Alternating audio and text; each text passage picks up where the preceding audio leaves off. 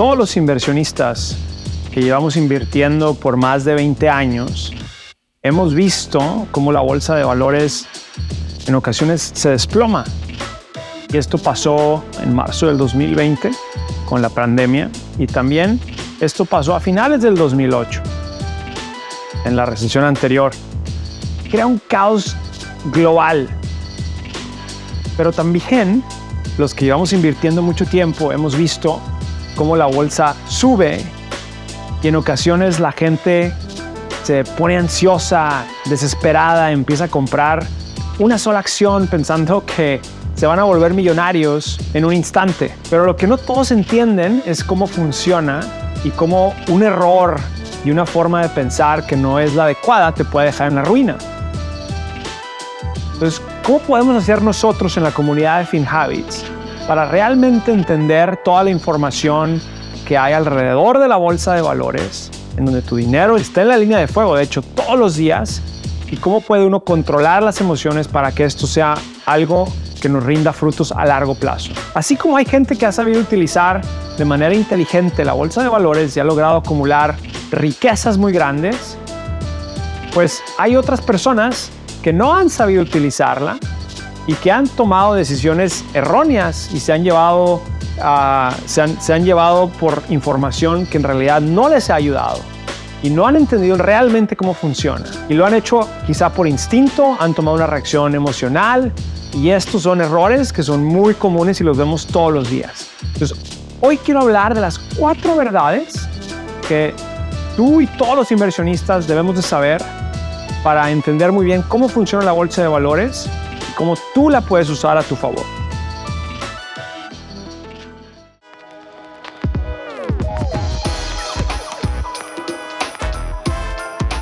Bienvenido a Hábitos Financieros, un podcast en donde Carlos García, el experto en inversiones y presidente de FinHabits, tocará temas que te ayudarán a manejar tus finanzas, invertir en la bolsa y prepararte para tu futuro de una manera inteligente, práctica y eficaz.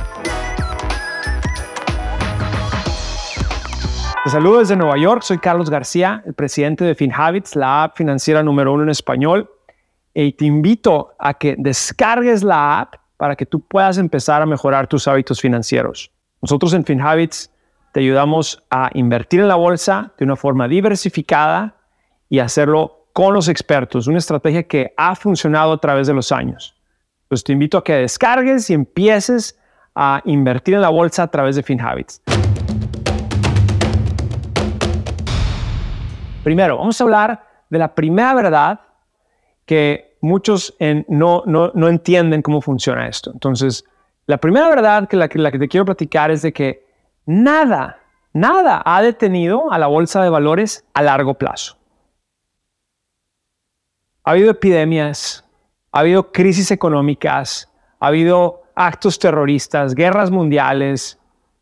Ningún acontecimiento que en su, en su momento parecía el fin de la vida como la conocíamos en ese momento, ninguno de estos acontecimientos ha detenido la bolsa de valores a largo plazo. Y esto se debe a la extraordinaria habilidad que tenemos nosotros los seres humanos de innovar. Y sí es cierto que hay ciclos, esto es cierto, eso es parte del funcionamiento de la bolsa. Pero nosotros los seres humanos siempre encontramos la manera de evolucionar y de adaptarnos. Y existe una nueva revolución industrial, existe una nueva revolución de Internet, existe una nueva revolución de tecnología eh, o de inteligencia artificial. Estas revoluciones que somos las que nosotros, los inteligentes en este mundo, desarrollamos, es lo que hace que la bolsa de valores siga subiendo a largo plazo. Es importante entender que nada ha detenido a la bolsa de valores a largo plazo. Y esta es la primera verdad que quiero, quiero, que, quiero explicar.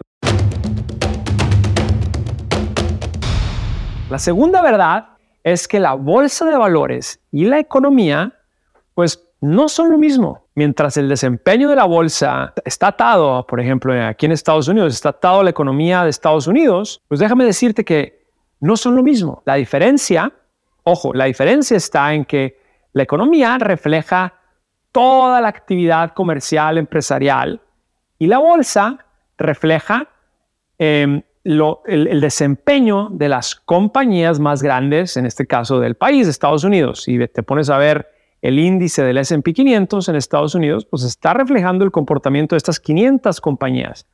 Y estas compañías típicamente tienen acceso a bajos costos de financiamiento y también habilidad de operar en escala.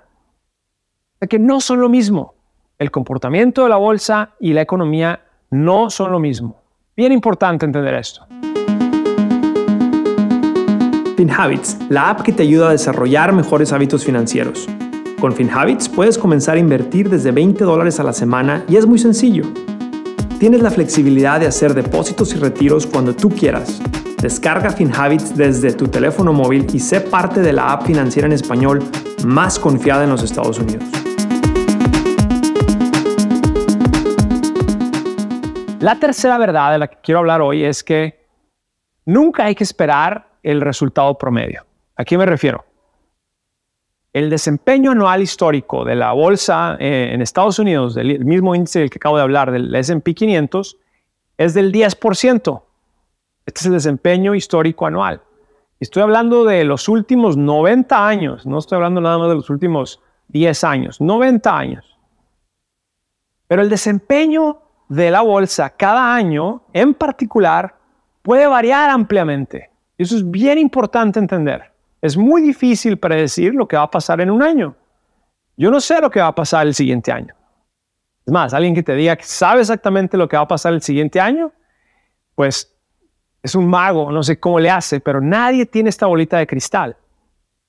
Em, y si exploramos, por ejemplo, para ponerlo en perspectiva, si exploramos cómo la bolsa se ha comportado a nivel histórico, pues hemos tenido años donde el mercado cayó y a lo mejor ese año el mercado perdió valor, pero es normal. Pero aún así, con estas caídas, históricamente, los índices de las acciones usualmente han ido para arriba. Estoy hablando de a largo plazo y no van para abajo. Entonces, bien importante entender esto, ¿no? El resultado histórico no quiere decir que va a ser el resultado futuro, pero si vemos la historia, que es como nosotros las personas que nos gusta ver los números lo hacemos, hemos visto que históricamente la bolsa tiende a subir. Tiene años bajos, tiene años altos, pero históricamente tiende a subir. Entonces, si tú te pones a pensar y tú quieres adivinar qué va a pasar el siguiente mes o, o el siguiente año, está bien complicado. Pero si tú dices, voy a invertir por los siguientes 5, 10, 15 años, las probabilidades aumentan de que vas a tener un, rendimiento positivo. Y eso es lo importante. Eh, pero año con año no puedes tú esperar ese promedio. No puedes decir, ah, yo voy a generar el 10% todos los años, porque no es así. La cuarta verdad de la que quiero hablar el día de hoy es que siempre va a haber algo por lo cual te vas a preocupar. Y es hasta cómico, pero el la gente a veces piensa que el riesgo inminente más grande en la bolsa de valores es lo que está en las noticias o lo que está hablando la gente, pero en realidad eso no, eso ya es un riesgo que ya está incluido en, el rendimiento de la bolsa. En realidad, la bolsa trata de anticiparse a los riesgos. Entonces, cuando tú lo escuchas, cuando tú y yo lo escuchamos en las noticias o en la radio, pues esos esos riesgos ya están incluidos en el desempeño de la bolsa. Esto pasó con la crisis de la pandemia, ¿no? La, bolsa en realidad se sorprendió, se cayó, pero de repente empezó a subir, mientras que los casos de la pandemia, los casos de COVID-19 seguían creciendo. Pero ¿qué quiere decir? Que el, riesgo más, aquí el riesgo más importante que uno tiene que entender es que es un riesgo que desafortunadamente no podemos controlar. Es por eso que nosotros los inversionistas esperamos tener un rendimiento más alto en nuestras inversiones que lo que podemos poner en un banco. Entonces, si tú estás pensando invertir a largo plazo y estás pensando que vas a, o sea, vas a estar ok, vas a, vas a procesar estos riesgos inciertos, pues entonces eso te va a ayudar a que tu desempeño lo veas a largo plazo y que tú también veas que ese, ese, ese patrimonio va a seguir creciendo. Em, yo creo que estas cuatro cosas nos pueden ayudar mucho a entender por qué muchos inversionistas no pueden controlar y a veces se equivocan y hacen errores muy comunes humanos, pero en mi experiencia y analizando los inversionistas más exitosos de, de toda la vida, lo que hemos visto es que son personas que hacen las cosas fríamente calculadas, no incluyen las emociones en sus decisiones y están pensando a largo plazo.